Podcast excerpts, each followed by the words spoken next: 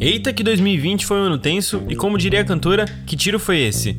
Não menos do que de repente o mundo mudou e a gente teve que se adaptar a fazer quase tudo virtualmente. A vida como ela é, não é mais como ela era, o novo normal não é mais novo e o antigo normal hoje é nostalgia. Trump foi banido. Qual o impacto das gigantes big techs em uma sociedade? Bolsonaro sendo premiado. Bum bum tantan. Esse e outros assuntos no episódio de hoje. Eu sou Lindsay Santana e hoje é 15 de janeiro. A 12 dias do final de seu mandato, o presidente americano Donald Trump sofreu uma das maiores consequências que ele poderia sofrer, algo sem precedentes. Trump foi banido permanentemente de seu maior megafone digital, o Twitter. Além de perder contas no Facebook, Instagram, YouTube, Twitch, sofreu moderações de conteúdo relacionados a ele no TikTok, Reddit, Pinterest. Agora a gente fala sobre as consequências da invasão do Capitólio nos Estados Unidos. Agora há pouco, a rede social Twitter suspendeu permanentemente a conta do presidente Donald Trump. Vamos agora a Nova York. El 20 de enero.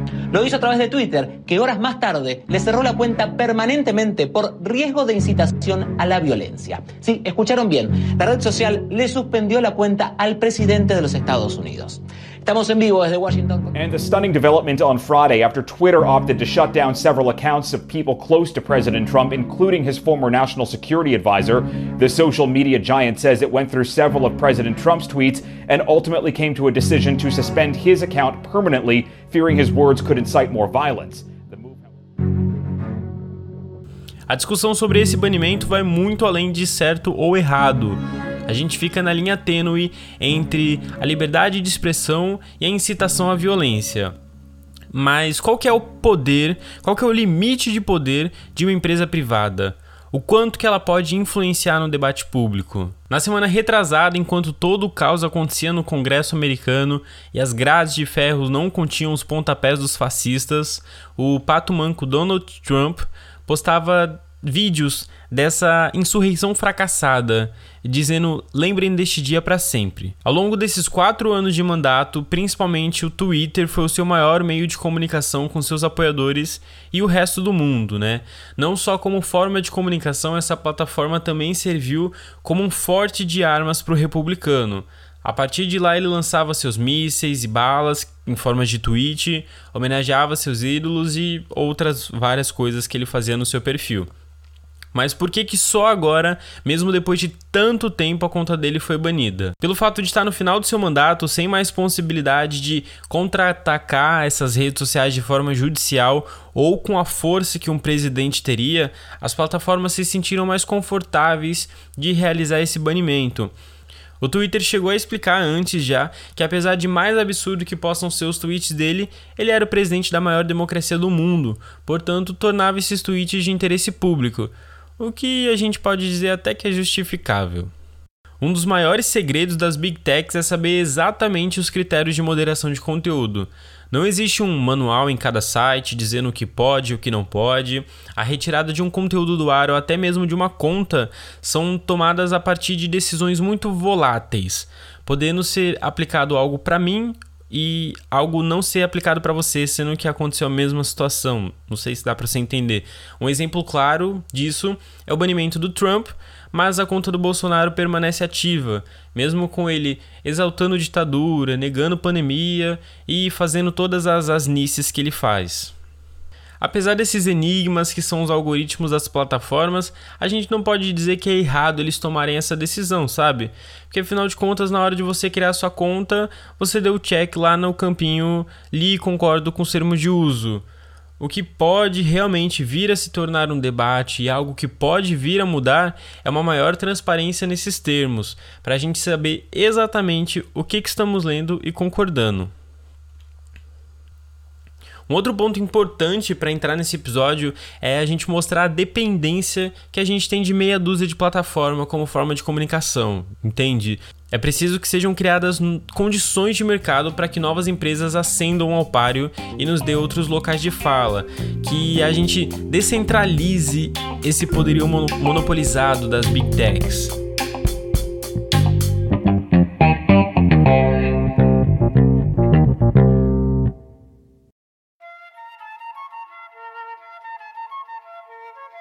Após o anúncio sobre a eficácia da Coronavac, carinhosamente chamada por mim de vacina, a vacina desenvolvida pelo Instituto Butantan, o Spotify registrou um aumento de mais de 280% no consumo da música Bum Bum Tantan, hit do MC Fiote. o sucesso renasceu após o universo de memes que foram criados nas redes sociais, ligando o sucesso da vacina à música. O tema chegou até a ser Trend Topics do Twitter. E pra gente não esquecer, vamos ficar com um trechinho desse hit aqui e que a vacina também seja um sucesso, né? Saúde para todos nós.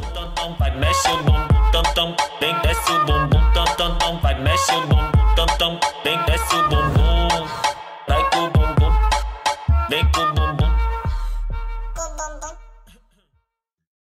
Burger King anunciou na penúltima quinta-feira, dia 7, a nova identidade visual da rede de fast food, que marca a primeira remodelação do logo da companhia desde 1999.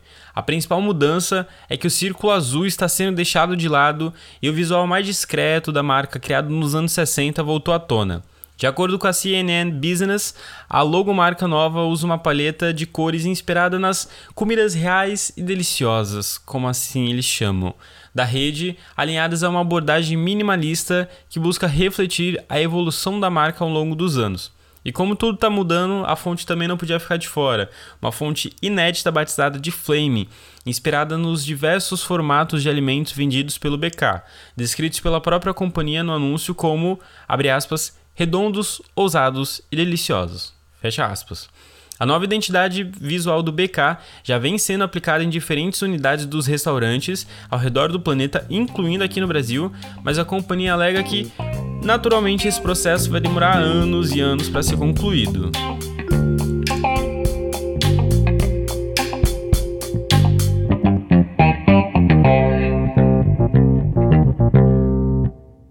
Projeto internacional de relatórios sobre corrupção e crime organizado, organização criada em 2006 que investiga casos de corrupção e crime organizado e que é formado por um consórcio de centros de investigação, mídia e jornalistas de vários continentes, elegeu ninguém mais ninguém menos que o presidente Jair Bolsonaro como o corrupto do ano. A organização, vale lembrar, tem um histórico forte, tendo participado até mesmo na investigação no caso Panama Papers. A OCCRP a sigla, apesar de grande, né? Ainda afirma que Bolsonaro venceu por uma diferença mínima de outros líderes populistas, como o que a gente já citou aqui nesse episódio, o presidente americano Donald Trump e o presidente turco Recep Erdogan. Acredito que é assim que fala o nome dele. Todos os finalistas utilizaram propaganda e o sucateamento das instituições democráticas de seus países, além de terem politizado seus sistemas judiciários, beneficiando ciclos corruptos e afastando seus países de uma democracia plena em prol da autocracia. A organização não poderia deixar de lembrar, é claro, dos casos envolvendo seus filhos 01 e 02, Flávio e Carluxo Bolsonaro, frequentemente investigados de corrupção e esquema de lavagem de dinheiro. Tá no sangue isso, né, gente? E para a gente finalizar o episódio de hoje, seguindo os passos da Apple, infelizmente agora é a vez da Samsung, que optou por deixar de fora os carregadores e fones de ouvido da sua nova linha de celular. A fabricante anunciou a novidade ontem, dia 14, quinta-feira, em meio à apresentação da nova linha de celulares batizada de Galaxy S21. Assim como a concorrente, a justificativa da Samsung é de que a ausência dos itens na embalagem ajuda a companhia a tornar seus produtos mais sustentáveis ao reduzir a quantidade de matéria-prima utilizada e blá blá blá blá blá. Enfim, só para ganhar dinheiro. E eles também comentam que os consumidores da marca já têm o hábito de reutilizar acessórios de modelos anteriores. Mais uma desculpa também. Além da ausência dos acessórios, as grandes mudanças que incluem nos aparelhos são o tamanho da tela e o acabamento da parte traseira, com o Galaxy S21 possuindo um acabamento de plástico e outros dois modelos em metal. Estão previstas também atualizações nas gravações de vídeo e registro de foto, incluindo a possibilidade de filmagem em 4K e novos efeitos de iluminação. Segundo a plataforma Interfaces, a data de lançamento no Brasil pode ser dia 9 de fevereiro. E é isso, esse foi o nosso episódio dessa semana. Não esquece de seguir e curtir o nosso podcast em todas as plataformas digitais, aquelas que a gente estava falando agora há pouco, Twitter, Facebook, Instagram. Em todo lugar você encontra a gente como arroba Diante do Exposto. Muito obrigado pela sua paciência e pela sua audiência. Eu sou Lindsay Santana. Até semana que vem. Abraços. Vai, vai com o bumbum tam tam, vem com o bumbum tam tam tam, vai mexe o bumbum tam tam, vem desce o